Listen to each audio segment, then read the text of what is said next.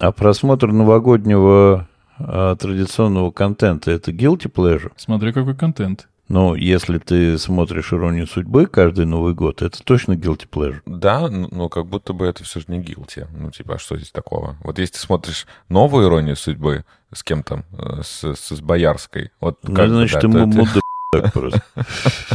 Это ж вообще ужас. Ну, а у тебя есть, Артур, что-то такое, что ты смотришь, и прямо вот Новый год, не Новый год без этого? Спасибо за вопрос, Денис, я готовился. Ответ нет. Спасибо, Артур. Молодец. Что ж, молодец. Всем привет, это А что- подкаст А что ты делаешь в Новый год? Елку нарядили, вот пахнет э, вкусненьким, а- огонечки мерцают, теплый плед, снег за окном. Ничего не смотришь? Не, понятное дело, что ты всегда что-то смотришь, потому что классные, длинные раньше были январские праздники, и, и можно было что-то посмотреть. Но вот именно как традиция, вот у меня есть друзья, которые пересматривают обязательно всего Гарри Поттера на, на, на праздниках, или которые смотрят всего Хоббита и Властелина колец. У меня таких вот прям обязательных нет э, традиций. Конечно, это время я как-то провожу культурно с пользой после салатов в шпатшовый. Вот. А, но именно какой-то традиции, что каждый год я что-то пересматриваю, нет. В принципе, не знаю, можно в один из э, разов тоже будет обсудить, что мы пересматривали. Нет ни одного произведения или ни одного фильма, который я смотрел, ну, слишком сильно больше, чем два раза. А у тебя? Ну, у меня с детства так повелось. Прости, пожалуйста, я тебя сейчас сразу перебью, а потом Да. ты скажешь. Не знаю, э, будет это сейчас включено в твой рассказ или нет, но у Андрюхи вообще есть традиция, независимо от праздников, некоторые фильмы пересматривать примерно по 100 тысяч раз. Это да, это если мне си- сильно понравилось, да. Это все фильмы квартета И, это «Крестный отец», это удивительным образом «Утомленный солнцем». Я его пересматривал какое-то адовое количество раз. Так. Ну, так у тебя с детства повелось что-то. А с детства повелось, что... Это С 18 века, получается. Может, ты за меня все расскажешь, если ты такой сегодня говорливый? Нет. Нет, не расскажешь. А просто так совпадало всегда, когда идет подготовка праздничного стола, всегда играет ирония судьбы. Ну, так просто повелось. И поэтому ты что-то там помогаешь родителям на кухне или просто сидишь, когда родители на кухне или еще что-то. Ну, в общем, фоном идет ирония судьбы. Это как бы не просмотр. Это даже, вот, ну, я не могу сказать, что я сажусь и смотрю эту иронию судьбы. Я ее знаю наизусть, как и 90% народу. Ну, он просто играет. Понятно, что весь набор там тоже есть и карнавальная ночь, и вот этот совершенно убогий по Стругацким-то Чародеи. чародей, да. Ну, карнавальная ночь такая же убогая, на самом деле. Да, да, да. Поэтому, ну, вот из постоянных, наверное, ирония судьбы, последнее время там начали показывать э, всякого одного дома. Ну, прикольно его посмотреть э, с утра на следующий день. Ну и, наверное, все. Там, чтобы пересматривать каких-нибудь тематических и нетематических фильмов, уж Гарри Поттер это пересматривать, это вообще такое мероприятие скучное. Наверное, ирония судьбы. Больше, больше ничего из таких привычных нету. Вообще есть ощущение, что люди пересматривают э, фильмы, которые смотрели раньше, именно в Новый год, как будто бы, когда наступает Новый год, ты думаешь, мне нужно что-то максимально знакомое, стабильное. Я не понимаю. Заикариться как-то. Да, типа, ну, это точно не изменилось. Вот точно ирония судьбы, она точно такая. А помните, в начале мультик был, все таки ой, забыли про этот мультик, а он был. И вот все таки все это обсудили, Какой нарезали мультик? действительно. Какой? А, а он был. Но там мультик про то, как строят типовые кварталы. Он там А, да, ну, да, минут есть на да. три. Мне- Да. Да, я думал, что это как, как, как вступительные... Нет, нет, я, я помню его. Я думал, что это как вступительные титры. Мне кажется, когда появилась какая-то у меня видимая свобода э, выбирать, что я буду смотреть, я такой пару лет э, начал э, смотреть что-то другое, а потом, ну как «Иронию судьбы» не посмотреть? Ну хоть разочек, хоть полсерии. И что-то еще есть такое... Какой-то еще есть фильм, который обязательно показывают. Вот «Один дома» точно. Ну, показывать там показывают все. Там э, такой отчет за год э, напихивают За все, какой- все, вот все. Вопрос только за какой год? За 1953, 1953. да. А, а Иван Васильевич, Вот. Бриллиантовая рука, приключения Шурика, все. вот это все. Я не знаю, вот правда, это какой-то советско-российский, правда, феномен, потому что никому больше не нужно посмотреть обязательно в канун Нового года или после Нового года, ну, вот, вот из этого Ну, набора так фильмов. вот тут в том-то и дело, что это не смотреть обязательно, оно как-то появляется фоном в процессе. То есть ты его даже не включаешь, а он уже играет. А если у тебя нет телевизора, ты находишь его на Ютубе и смотришь. Нет. Нет, он все равно играет. Он, он играет, а ты слышишь там вот соседей. Ты, ты, ты- не знаю, Не, Новый год — единственное время, когда я включаю телепередачи на компьютере. То есть не YouTube, а именно программу. Ну да. Ну, мы сейчас увлечемся политикой, мне кажется. Какие передачи мы не включаем, какие включаем специально. Это все-таки guilty pleasure, но неосознанные. Новогодние. Да. Вот Ты знаешь, как от, от новогодних салатов как бы калорий нет. От новогодних, от новогодних фильмов и иронии судьбы тоже Не тупеешь. плохо не будет, абсолютно. А точно не толстеешь от новогодних салатов?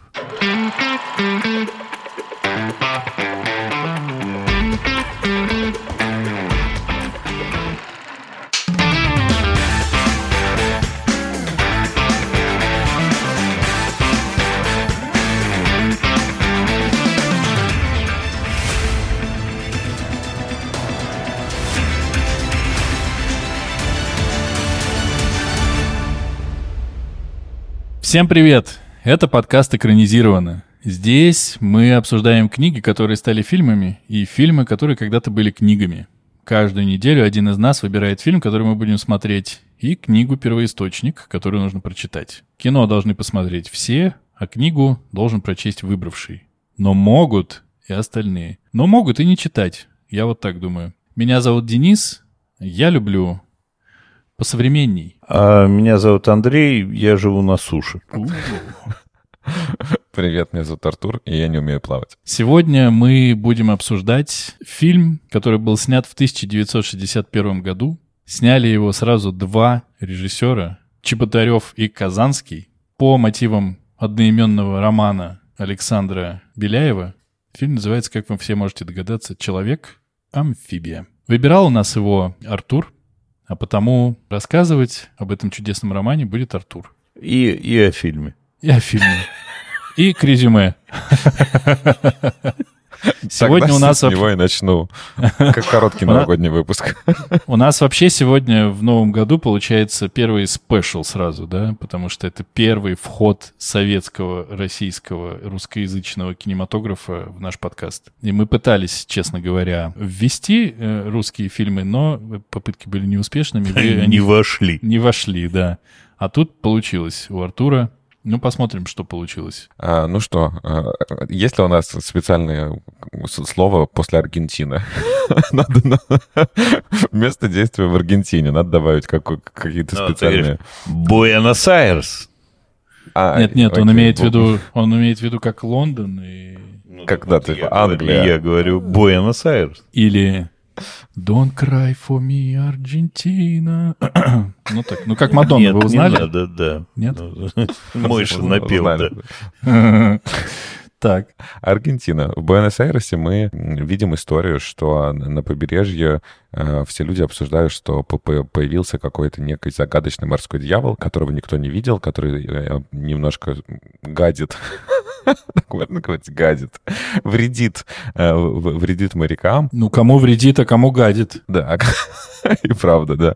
А иногда, на- наоборот, делает какие-то добрые дела, типа спас девушку, которая чуть не утонула. И э, весь Буэнос-Айрес обсуждает это, все газеты пишут о том, что же за морской дьявол появился, и, конечно, обретает какую-то такую л- значимость вокруг себя. Параллельно мы видим шхуну, которая называется «Медуза». Ею э, владеет Дон Педро Зутара, правильно, да? Я помню. Зурита. Зурита. На моих записях лежит мопс. Я не вижу их. Так вот, да. Шхуна «Медуза», которой э, владеет Педро Зурита, э, и э, его шхуна занимается ловлей жемчуга. Он нанимает пловцов, которые ныряют на дно и собирают ему жемчуг. Также с ним на судне работает старый такой индеец, которого зовут Бальтазар, и он очень классно разбирается в жемчуге, сам был в молодости пловцом, но сейчас уже практически перестал этим заниматься. И вот этот Педро, узнав о морском дьяволе, почему-то решает, что ему надо срочно найти этого морского дьявола э, и нанять его к себе, тогда ему не надо будет э, иметь никаких других пловцов, э, и вот тот самый морской дьявол будет лучше всех э, собирать э, жемчуга ему со дна. Также параллельно мы видим, э, что у Бальтазара есть приемная дочь, которую зовут Гутиера, и Педро очень хочет на ней жениться. И вот Бальтазар и Педро в один день встречают прекрасного морского дьявола и узнают, куда он примерно уплывает и где он живет. Они пытаются его там найти и, короче, понимают, что у него есть условно такой подводный грот, который закрыт решеткой, и этот подводный грот приводит на территорию историю секретного поместья доктора Бальтазара. Тьфу ты, доктор Сальватора. Бальтазара. Я с ума сошел. доктора. Кстати, я его называю Сальватор. Почему он Сальватор? Ну, вот в фильме, да, он Сальватор, но для меня Сальватор. Может быть... По-нашему, по-аргентински, он, конечно, Сальватор. Сальватор. Как, как хочешь. Ну, Сальватор — это почти страна, а Сальватор — это это имя. Ученый это муж. Имя. Тогда да. А, это очень загадочный доктор, который ни с кем не общается, но помогает бедным э, индейцам Тогда Бальтазар решает попросить своего брата, которого зовут Криста, взять какую-то левую девочку бедняков, которая болеет, и отнести ее к Сальватору, тем самым попробовать втереться в доверие и узнать а, о э, морском дьяволе. Криста идет к, к Сальватору, Сальватор ему говорит, оставляй девочку и приходи за ней через месяц, когда она будет полностью здорова. Криста возвращается, девочка супер здорова, Сальватор ее вылечил, и Криста валяется в ногах у доктора и просит э, ему разрешить на, на него работать, работать, чтобы отблагодарить за вот это чудо, которое он сделал девочкой. Сальватор разрешает, и так Кристо попадает в это секретное поместье. И он, конечно, видит вокруг себя удивительные вещи. По э, территории поместья бегают неведомые зверушки, скрещенные кошки с, с собаками, э, обезьяны с птицами, э, такой доктор, остров доктора Морра. Все вот такие животные бегают по этой территории. И со временем также он его допускает в самое секретное место. Это такой маленький домик, в котором как раз и мы знакомимся с морским дьяволом, которого зовут Ихтиандр, и узнаем, что это сын Сальватора, который, у которого в детстве была какая-то проблема с легкими, и Сальватор, какое слово правильно сейчас сказать, а, пересадил Спас ему... его э, э, спас его, да, и пересадил ему легкие акулы. А, и теперь ну, его сын жабры, Ихтиандр может жабры, находиться... Жабры. жабры. Жабр, жабра акула, да, точно может находиться как под водой, так и на суше. И вот таким образом мы узнаем э, секрет вот этого морского дьявола, что им оказывается их Тиандр. Можно я больше не буду рассказывать дальше? Ну это прям как книга за 150 страниц, я а что рассказал. А ты тезисно. Ты тезисно. Ты тезисно, тезисно. Хорошо. Значит, значит, что происходит дальше? Ихтиандр спасает вот ту, ту, ту самую приемную дочь Бальтазара а, Гутьера и влюбляется в нее. Но, как я уже говорил, она обещана в жены э, Педро, а, и поэтому вот здесь у нас такой возникает э, любовный э, треугольник. Педро один раз все же наконец-то смог схватить Ихтиандра, заставляет его плав, плавать за, за жемчугом, а, но его спасает Сальва эвакуатор, который приезжает за ним. Мне надо прекращать, пожалуйста. Я испытываю какие-то какие мучения сегодня. Я думаю, этого более чем на, на любовном треугольнике мы можем перейти к обсуждению. Простите. С тех пор, с тех пор в их судьбах было множество приключений. И, и кончилось все трагично. Кончилось, кончилось все достаточно трагично э, для всех. Ну, а... Почти. Давайте сразу скажем, что это не треугольник, а четырехугольник. Целый есть, квадрат получается. Да, есть еще Ольсон. некий Ольсон, а, который давно и тайно, и не, та, не, он не тайно как раз, он очень открыто влюблен в Гутиера. И она-то, в общем, ему вполне за взаимностью отвечает. И за Педру она не хочет, а этот самый Ихтиандр, ему, в общем, он человек первый раз попавший вообще к людям, я так понимаю разыскивает, наискивает. И, в общем, он довольно навязчивый тип, честно говоря. И по книжке, и по фильму. Сталкер. Такой, знаешь, недопикапер. Или перепикапер. Ну, он... Гринуй. Жан-Батист Гринуй. Да-да-да-да-да. Кончается тем, что они его упрятывают в тюрьму, потому что он э, имеет какое-то родимое пятнышко, которое Бальтазару дает основание предполагать, что он его потерянный в детстве сын. И на этом основании они его сажают в тюрьму. И туда же засаживают Сальватора. Очевидно, Сальватора. Сальватора, да. А там в тюрьме есть специальный перец, у которого Сальватор спас жену. И он говорит, я тебя, Сальватор, спасу. Он говорит, нет, спаси их Тиандера. И тот спасает их Тиандера, которого в тюрьме передержали в не той воде. И он теперь не может больше дышать легкими, может только жабрами. Этот, значит, благодарный находит Ольсона, Ольсон вывозит в бочке этого Ихтиандера, отпускает его в море, а Ихтиандер кричит «Гутиер! Гутиер!» Прощай их Тиандер, говорит она, из-за камня не показывать ему. А, и он уплывает на теплые южные острова жить в одиночестве и жрать рыбков. А Гутиера уходит от Педро и вместе с Ольсоном уезжает в славный Нью-Йорк. Например. Вот. Ну и понятно, Сальватор отсидел, его выпустили, и он начал готовиться к поездке на Южные острова, судя по всему. И, в общем, такой не до хэппи-энд, не до вон и чё. Я а, признаюсь честно, слушал не полностью эту книгу. Но того, что я послушал, мне хватило, чтобы у меня появился вот какой вопрос. А, не было ли у вас ощущения, когда вы ее читали, что это плохо переведенная книжка? Я знаю, что автор Александр Беляев. Но у меня иногда было ощущение, что это иностранная литература, переведенная на советский и русский язык, Хотя, как бы, даже и не вполне советский-то писатель, да? 28-го года книга. И... Ну, это уже вполне себе советский. Нет, это время Советского Союза, да, но сам Беляев, он человек не очень советский. Прожил, получается, не так, ну, не так много в Советском Союзе. Родился, воспитывался в Российской империи. Но выглядит это все похожим на перевод ну, бывают такие книги, если ты помнишь э, старт нашей любимой книжки «Дом в котором», когда мы ее только показали Шаши первый раз, она спросила, с какого языка переводили, кто переводил и так далее. И была очень удивлена, что написано это все на русском, на самом деле, изначально. Ну, просто я, я, я сказал только про ощущения, которые Я возникают. думаю, что это могло возникнуть, потому что я здесь вижу подражание Жюль Верну во многом, и в стилистике в том числе. И вполне может быть, что из-за этого. Ну, может быть. Но это немножко, конечно, странно было слушать. Получается, что, что он подражал не Жюлю Верну, а подражал советским переводам Жюля Верна, да? Ну, да, таком... русским переводом, да. Но вообще нужно, наверное, чуть-чуть сказать про Беляева. Хотелось бы. Что вообще это человек, который родоначальник российской фантастики, ну вот в таком научной фантастике, в таком в массовом понимании. В массовом понимании, в таких больших количествах, то есть он фантастических вещей написал в количестве. Прости, а глава профессора Доуэля это он? Да, и Ариэль, он, он. и Аэлита, ну там очень ну, продавец воздуха. А, Ариэль, А, Аэлита, Г, голова профессора Доуэля, И, Ихтиандр, он по алфавиту шел. Б, В. Надо посмотреть.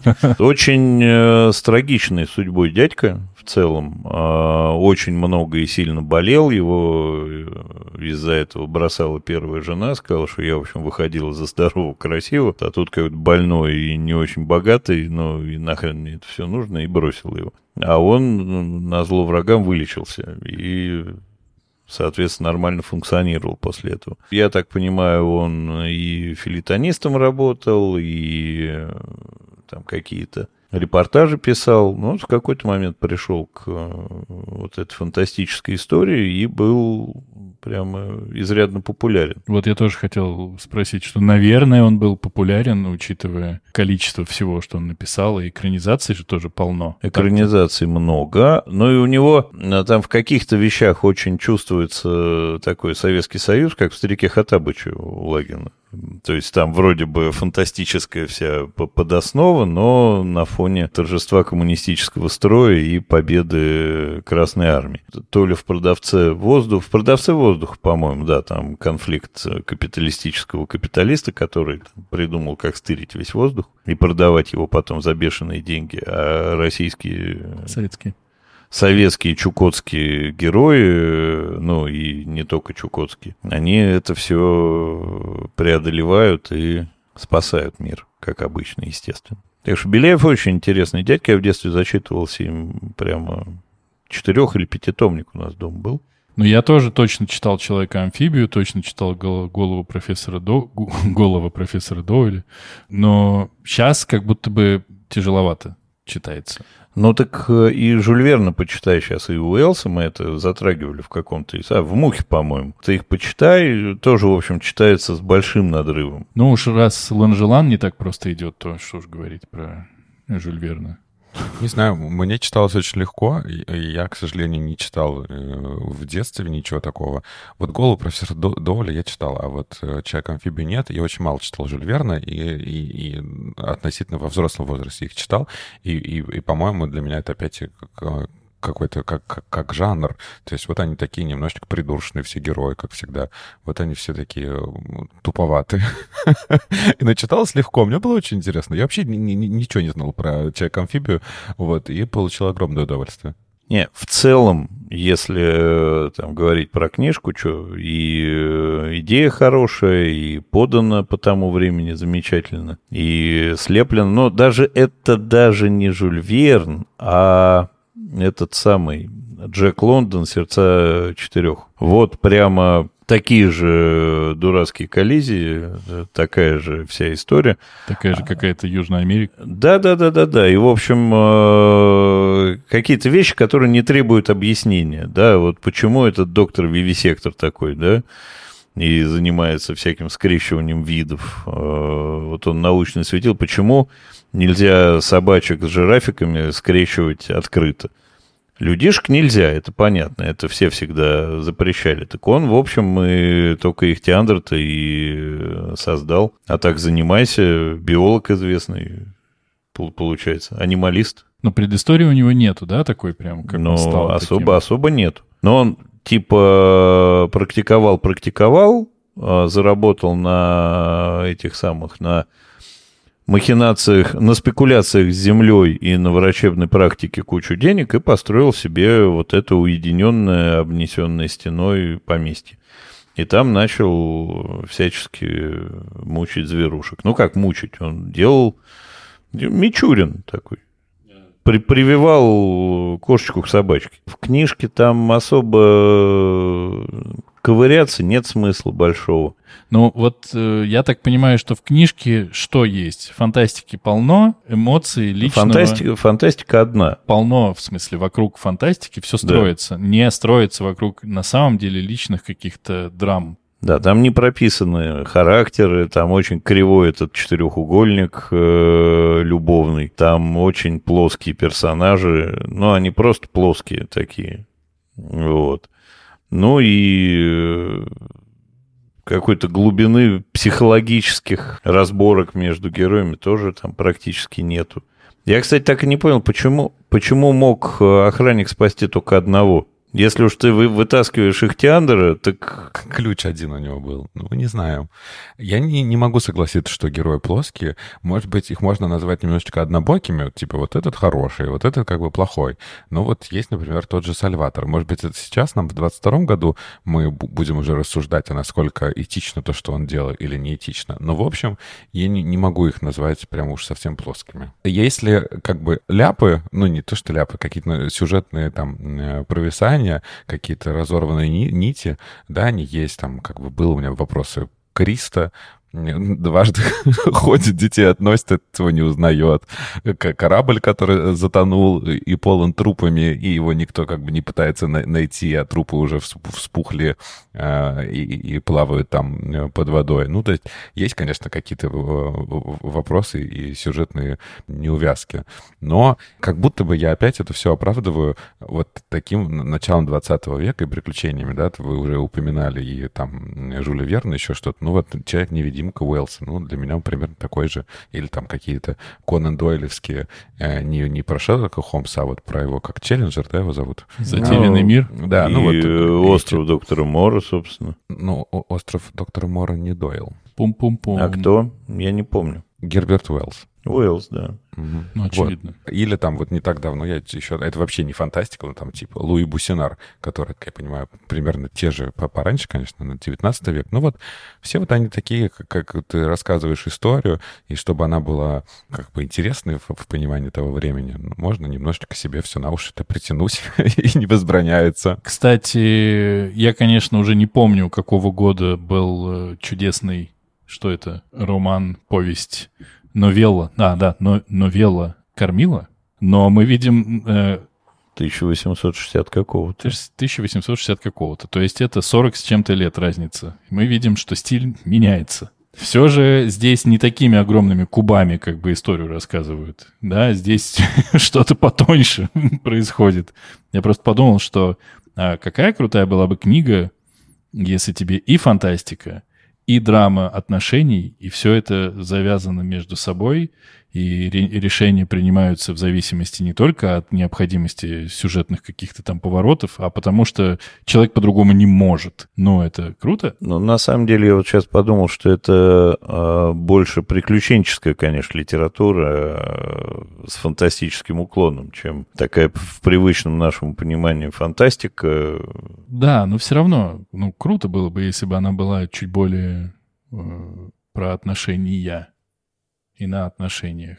Это не помешало бы. Ну, как будто бы как кормила все равно несет за собой только интересный сюжет, и больше ничего не несет. Ну, как бы, что, не, не, не бери как бы же- женщин из кареты к себе домой без, паспорта, да? Как бы, то здесь, опять же, может быть, это я себе надумываю, но здесь как будто у Беляева очень много как бы еще этических проблем, которые он поднимает. Здесь, здесь есть пассажи про загрязнение океана. Такое ощущение, что про загрязнение океана мы стали все говорить там 20 лет последних, а он уже об этом говорил век назад. А Может быть, я надумываю, кроме океана, у него он э, пересадка вот даже вот э, тех же каких-то как это назвать, органов, э, органов животных, но это какая-то тоже философская, не знаю, трансгуманизм. А, а, а речь, когда Сальватор говорит в суде, он говорит про э, глобализацию, про, про перенаселение. Не знаю, были ли у Беляева эти мысли, но как будто бы да, они даже на современный мотив очень актуальны. Так я вот об этом и говорю, что в сравнении с Кормилой это э, совсем уже другая история, что я и говорю, мы видим э- эволюцию, вот мы просто тогда говорили, что как будто бы в конце 19 века, э, вот в те года примерно, вот Андрюха помнит, а мы читали просто, что писали по-другому, да, то есть истории рассказывали. Перьями гусиными. И на бересте Это, еще. это много не напишешь, просто рука устает, и гуси нервничают. И гу- гу- гузей жалко, да-да, поэтому приходилось экономить. Потом что? Зато, когда это самое кончилось, кончилось у тебя пюре, вышел во двор, выдернул свежее и пишешь дальше. Ну, вы поняли, короче, это эволюция, это круто. Все, что я хотел сказать. А я еще хотел сказать, что там был привет А- Андрею. Вы, вы прочитали? Там прям э, есть цитата для Андрея. Там написано «Привет, Андрей». Да, там привет, Андрей, так написано. Зачитываю. Дона Флорес Дилара, великий крючкотвор. И я прям, когда про- про- прочитал, я думаю, так вот же. Беляев и это предвидел. Ну, значит, мы рекомендуем читать книгу обязательно, чтобы лучше понять Андрея. Всего доброго. До свидания. Последнее, что я хочу сказать. Опять, может быть, я вижу то, чего нет, но там в конце, когда идет суд, в, в этот во все- весь процесс вмешивается местный, кто там, священник, кто он там, не помню, какая у него там священная должность, и он говорит, что, конечно, Ихтиандр — это бо- богопротивный человек, да, что его даже по, по религии а, нельзя вмешиваться в создание человека, и там вот такой еще вопрос поднимается. А у меня тут тоже был вопрос. Беляев хотел ли что-то нам вот иносказательно что-то передать про, я не знаю, людей, которые отличаются, и общество не принимается? Или все же это была просто красивый, и интересный, яркий сюжет? Не, но насколько я понимаю, идея выведения идеального человека в советской власти, ну, в, стороне Советов обсуждалась, что человек э, крутой, замечательный, да, а церковь враг. То есть это вполне могло работать вот на эту мельницу. Потому что он, конечно, советский был все-таки. Мне просто не показалось, что он как бы сверхчеловек. То есть он как бы просто не такой, как все. Да, он просто может жить в океане э, и делать все, чего не может никто больше. А так, конечно, не сверхчеловек. Это Аквамен вообще, так, на минуточку.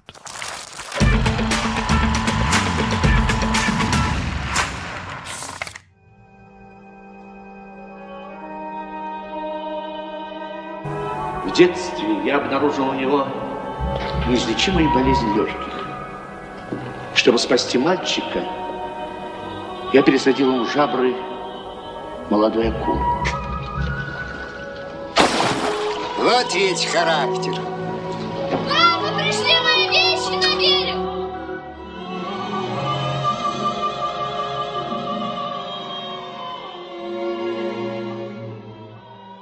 Фильм «Человек-амфибия», вообще говоря, по сюжету, конечно, мало отличается от э, литературного первоисточника. Тут также нам рассказывают о том, что существует некий морской дьявол, который всех пугает и не дает никому спокойно жить.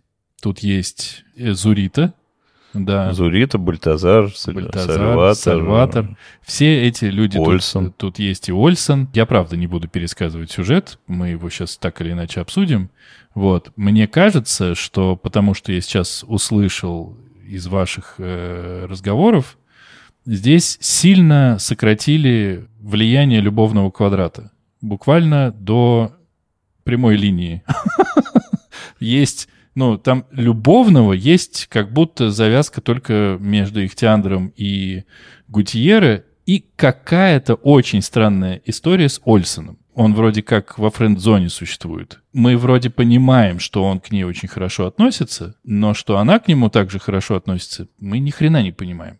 Ну, Ну, в здрасте, результате-то она, с ним остается. Жемчуга отдает ему. Но это выглядит так, как будто бы он был ее другом, и тут она в нем разглядела, в общем-то, надежного парня. А большую часть фильма он очень странным мне казался персонажем. Вот он такой ходит, я правда смотрел фильм, честное слово, но он ходит, и он как будто сбоку существует. Вот я понимаю, что делает... э, При этом ходит он единственный плюс-минус естественно в этом фильме. Ну, кстати, это правда, это правда. Э, Это, это правда, но по сюжету вот у нас есть э, Зурита в исполнении вообще-то прекрасного актера и режиссера Михаила Казакова, но в этот раз что-то сильно пошло не так. Ну, на мой взгляд, сильно что-то пошло не так. Есть в исполнении Владимира Коренева невероятно красивого, невероятно просто красивого Ихтиандр. Есть в исполнении Анастасии Вертинской Гутиера. Ну вот я почти сразу к э, ощущениям от фильма перейду.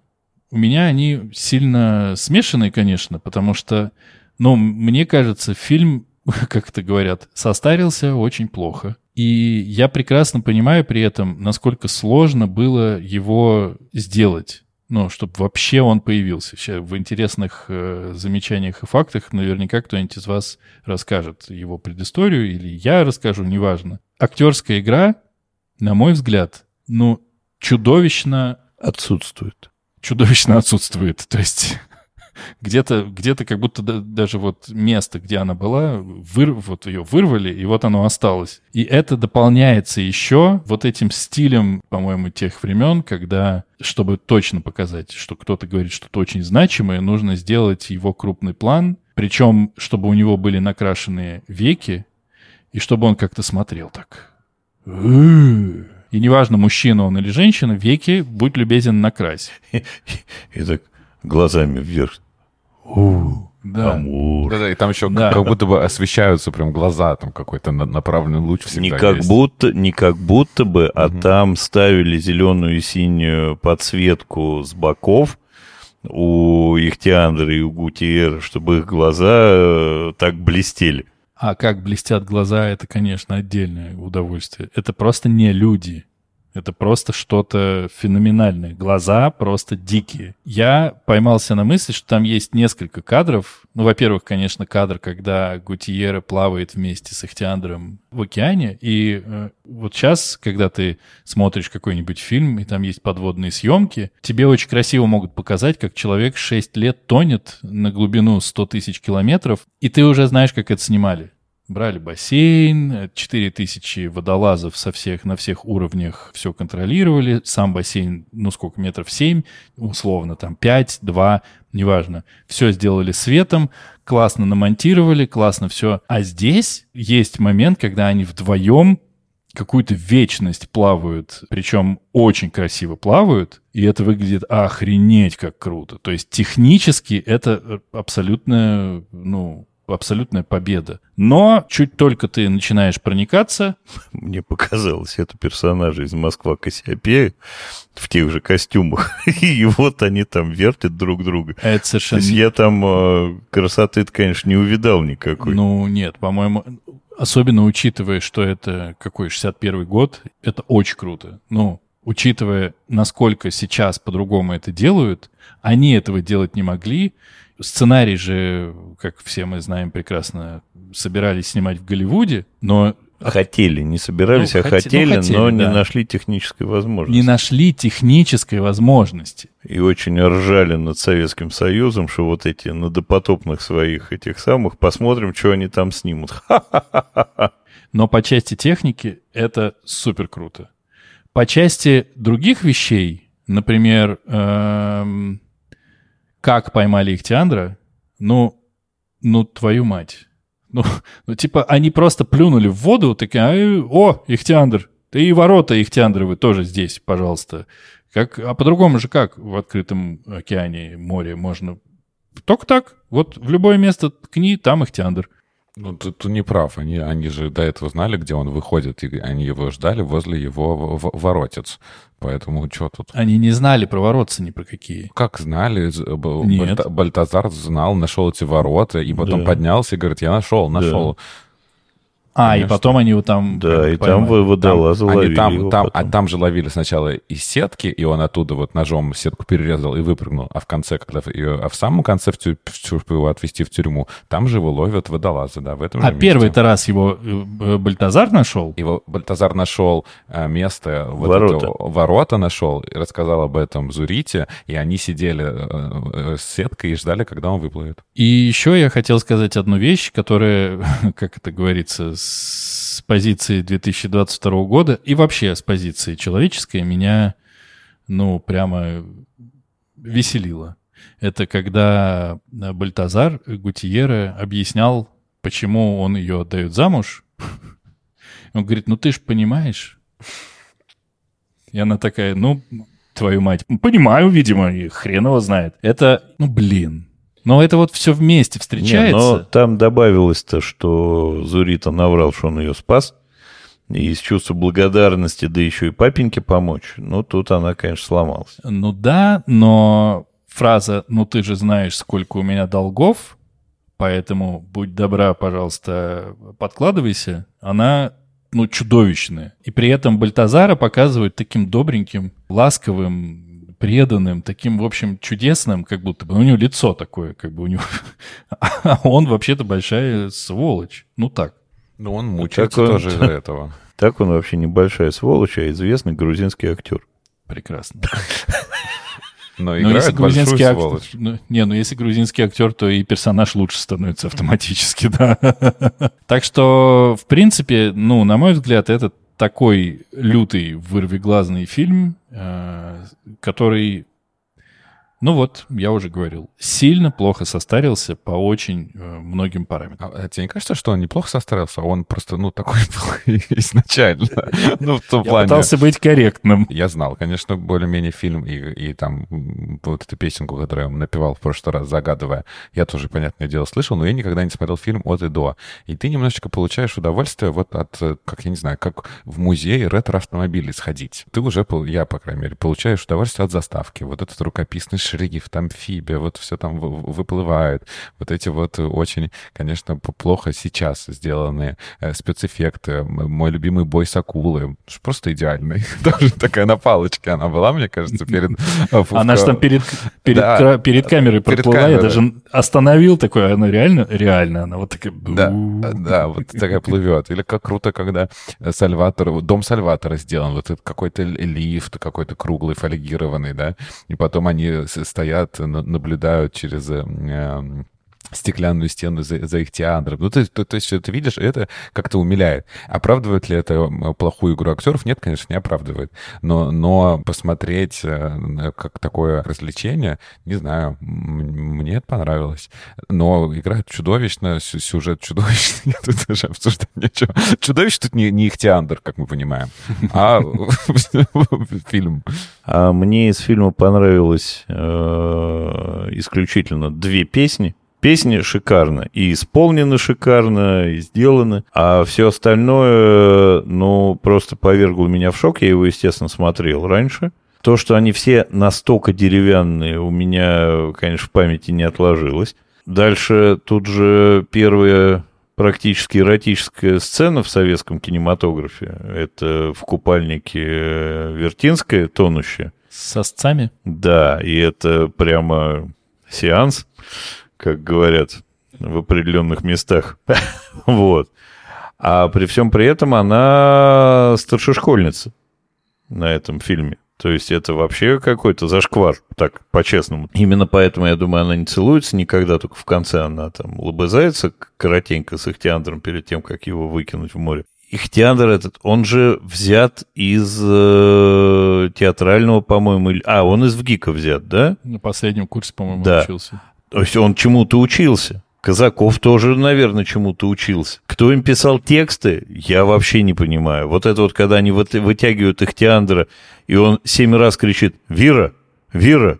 Вира!» Come on, какая Вира? Ты вообще э, моряк? Там Виры-то никакой нету. Там чуть-чуть все говорится по-другому, насколько я себе представляю. Доктор э, Сальватор э, в исполнении актера, который играл исключительно каких-то героических советских персонажей э, верхнего уровня. Вот. Но он такого же играет Сальватора. Ничего ни с чем не связано, ничего никуда. Ну, это реально ужас. Чтобы мы не отпугнули оставшихся после Нового года слушателей, Николай Симонов играл Сальватора. Мы же тоже не пальцем, вот -вот, получается. Да. Анатолий Смиранин играл старого Бальтазара. Я хотел сказать, э, я специально сейчас посмотрел, что в 1982 году был снят фильм «Покровские ворота», который снимал сам Казаков. Я, конечно, не знаю досконально фильмографию Казакова, но есть ощущение, что тогда ему нанесли травму, когда использовали как Там актера. в конце Бальтазар ему наносит травму как раз.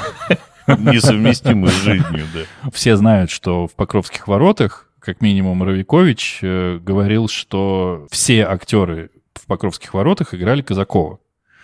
Вот Казаков, который играет э, Маргариту Павловну, вот Казаков, который играет Костика, вот Казаков, который играет э, Льва Евгеньевича. И Казаков, серьезно, видимо, травмировался настолько, что он такой, я, вас, сука, всех. Вы у меня будете играть меня, вот во всех, э, в моем фильме, каждая роль это буду я, чтобы никогда больше не было ничего похожего на Ихтиандра и вот на эти вот стеклянные глаза и на эти крупные планы. Ну и насколько я понял там из э, чуть-чуть интервью актеров, которые в этом играли, они, в общем, а с достаточно извиняющейся интонацией говорят про Ихтиандра. Они говорят, ну мы не можем э, хаять фильм, который принес нам известность, вот, потому что, ну, 65 миллионов первый год посмотрели, и из советских фильмов это там четвертый по количеству просмотров вообще за всю историю. Ну, вопрос, э, например, как показывали в Советском Союзе кино. Ты не мог пойти в мультиплекс и посмотреть, выбрать из 25. Как у нас оказалось 3000 лет желаний в подкасте? Ну, примерно мы помним как. Но, нет, фильм этот прям реально любим. Но не было бы истории про письма от поклонниц,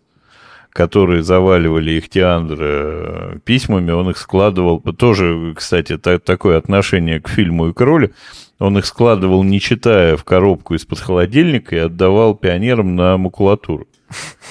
Вот, и ответил только на одно письмо, как он говорит, что там э, ему обнаженку прислали, он отправил в ответ свое фото с извинением, что одетый. А, это остроумно.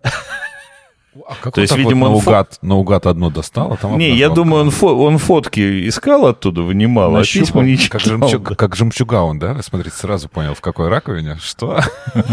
Мне кажется, что они увлеклись техническим процессом, потому что, ну, действительно, с точки зрения техники, насколько... Мне не понравилось ничего по подводным съемкам, мне кажется, оно все там искусственное и деревянное тоже, но это и э, привлеченные аквалангисты, которые учили Вертинскую, которая не умела плавать до этого фильма. Они там реально плавают. И прям реально в море. И прямо все снимается не в бассейне, а прямо там. И это, конечно, судя по всему, очень круто. И Ихтиандра чуть не ушатали якорной цепью, которая свалилась и чуть его не погребла. Мне очень понравилась история про якорь, что его сначала собирались прямо на якоре вниз кинуть, но подумали, что давайте мы поэкспериментируем. И когда они кинули туда манекен, его то ли порвало, то ли. И они решили, ладно, Ихтиандра не будем к якорю сразу привязывать, а за- зарядим манекен, а его уже потом подвяжем к якорю попозже.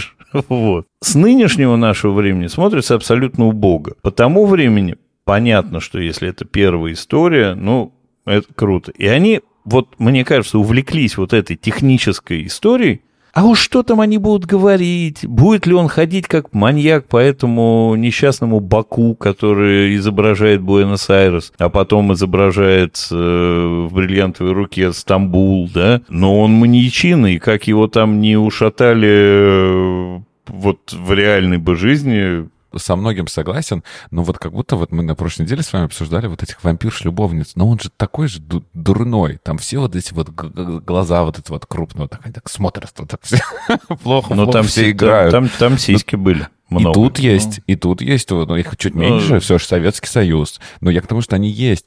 И, и не знаю, оправдывает ли это всех актеров, но вот, может быть, их так надо было играть, были такие какие-то правила, не знаю. Причем, что ва- вампирши сняты позже, да, чем Человек-амфибия.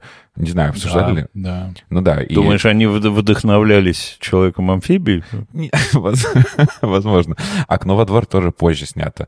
А, и- и Я просто сейчас пытаюсь... Нет, «Окно во двор» раньше, «Окно во двор» раньше снято, в 54-м, по-моему. И играют там гораздо лучше уже Кстати, тогда. правда. Это правда.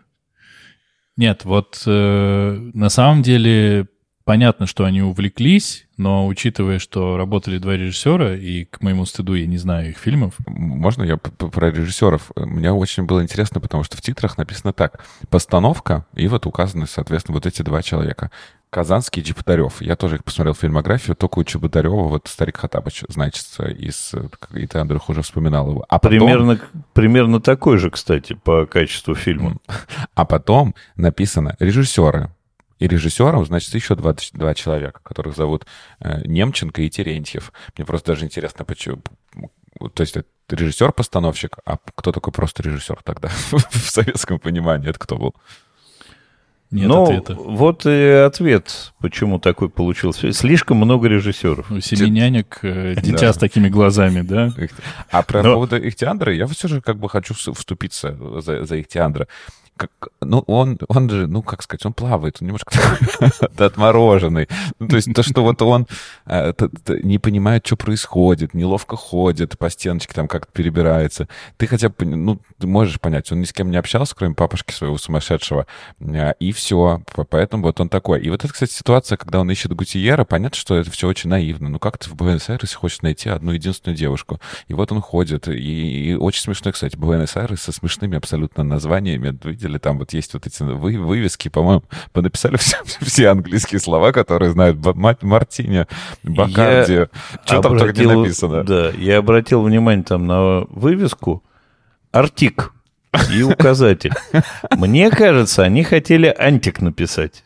Ну, Там- антиквариат, а там не есть. «артик» точно. Да. А может, Да, это да. стерлось? Стерлась, да, либо просто R и N, ну, достаточно похожие буквы. Вот, и вот этот момент, мне, кстати, он прям откровенно улыбнул. Он не знает как, никаких правил. Опять ему никто ему не объяснил, что так плохо. Если ты хочешь плавать, не плавай, пожалуйста, в фонтане. А он берет и плавает. И, рыба, которую ты раздашь беднякам, не даст за, за нее отдавать пачку банкнот.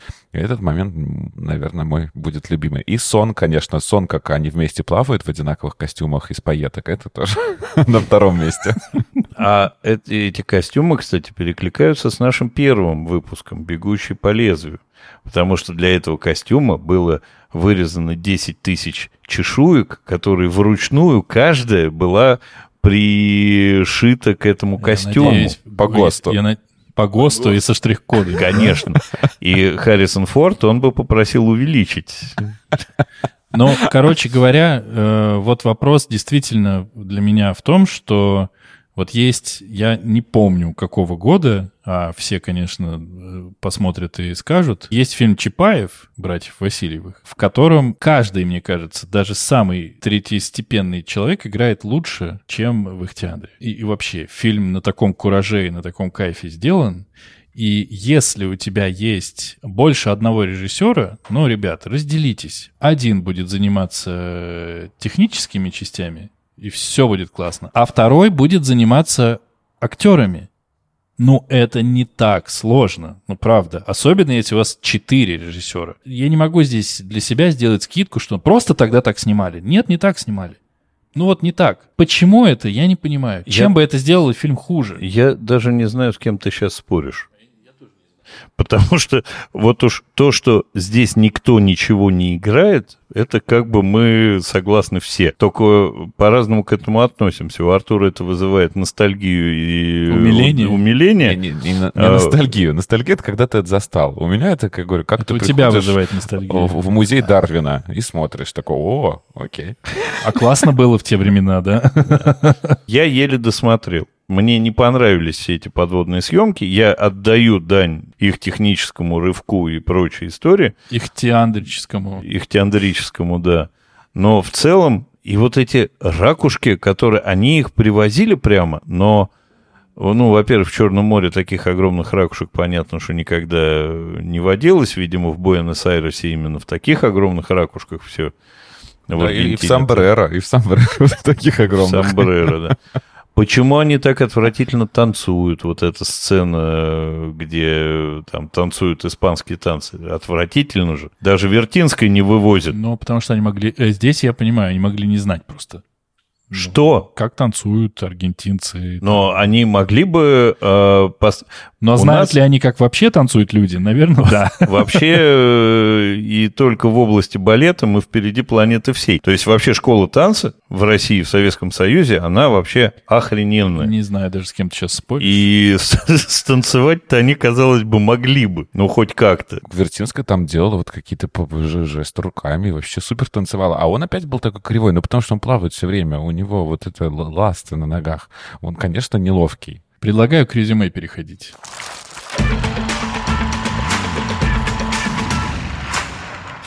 Книгу Беляева читать э, я советую, рекомендую. А- Она интересная, быстрая, динамичная. И, как я уже говорил, как ни странно, очень много актуальных проблем в ней есть к рассуждению. А фильм... Ой, сложно. Ради песни «Моряк, ты слишком долго плавал».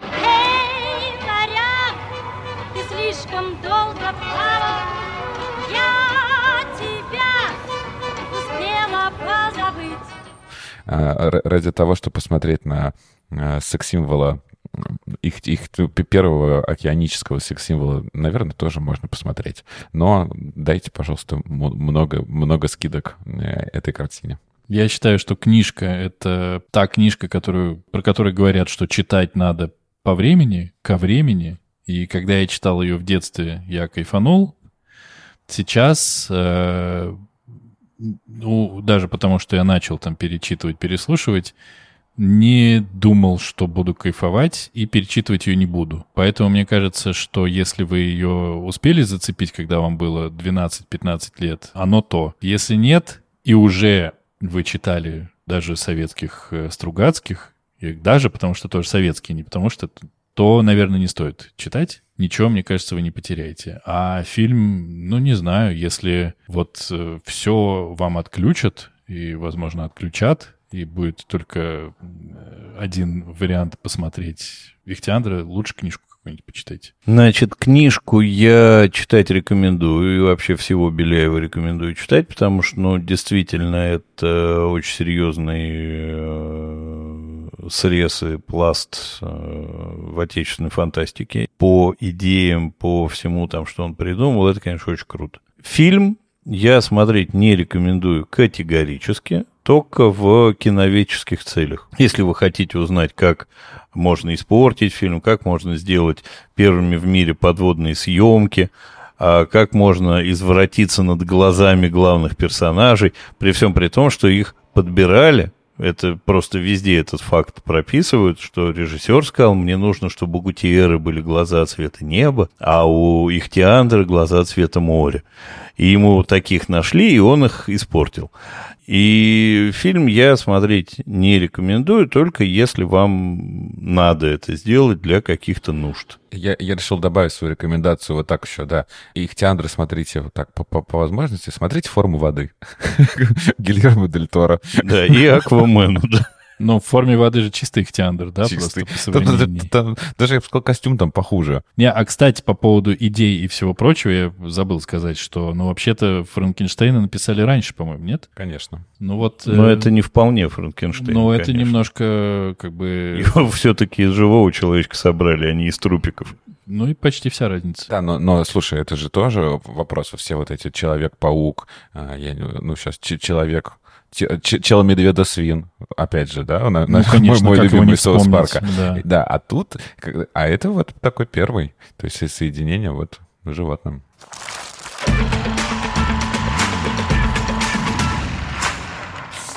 Андрюха, я тебя умоляю, порекомендуй то, что мне будет неинтересно, я не буду читать. Я больше не могу не я читать как раз, ничего. Я, я как раз такое подготовил. Наши подписчики интересовались, хотим ли мы и когда мы захотим обсуждать классику. Не хотим. Вот, мы, конечно же, хотим. Поэтому мы будем читать и смотреть фильм 2005 года с Кирой Найтли в главной роли. А, называется он... Анна. а, нет, называется он «Гордость и предубеждение». И зомби. Нет, зомби нету там ни одного. Жаль, есть такой фильм. Ну и, соответственно, автор произведения Шарлотта Бронте, если я ничего не путаю. Я же не путаю ничего. Джейн Остин, как тебе такое? А, значит, мы будем... а, Андрюх, может, не надо обсуждать? Надо, надо. Значит, мы будем смотреть и читать фильм 2005 года. С Кирой Найтли в главной роли называется фильм и книга «Гордость и предубеждение». Написала книгу Джейн Остин. М- маленькие женщины возвращаются. Но у вас по классике, я так понимаю, вообще только я. Ты у нас просто... Потому что любовниц вампирш классикой назвать трудно. Это, это классика, хоррор, вампирш. э, Хоррор фильмы про вампирш. Что это Нет, еще? Ты у нас просто представитель классики. Живая классика. Да, и я, если кто не видит нас сейчас, я сижу в камзоле со шпагой. На коне. И, и- и- и таскаю с собой камин всегда еще, да? И get out, да. Давайте, пожалуйста, прощаться. Ты мне Давайте, испортил, ты мне испортил настроение. мы напоминаем, что нас можно слушать на любой удобной подкаст-платформе. Ставьте нам 5 звездочек и пишите э, свои комментарии на Apple подкастах. Ставьте сердечки на Яндекс Музыке и тем самым подписывайтесь на нас. А также приходите к нам в Телеграм-канал и в аккаунт в Инстаграм, где мы выкладываем не только информацию о новых эпизодах, но и э, всякие разные дополнительные подборки. А в Инстаграме еще у нас сделаны крутое краткое содержание каждого эпизода в виде трейлера. Если вы не хотите слушать, послушайте просто трейлеры. На не получите представление о выпуске при этом совершенно никакого. Но удовольствие получите точно. Возможно. Все. Всем пока. Спасибо, что послушали. Пока-пока. Пока-пока.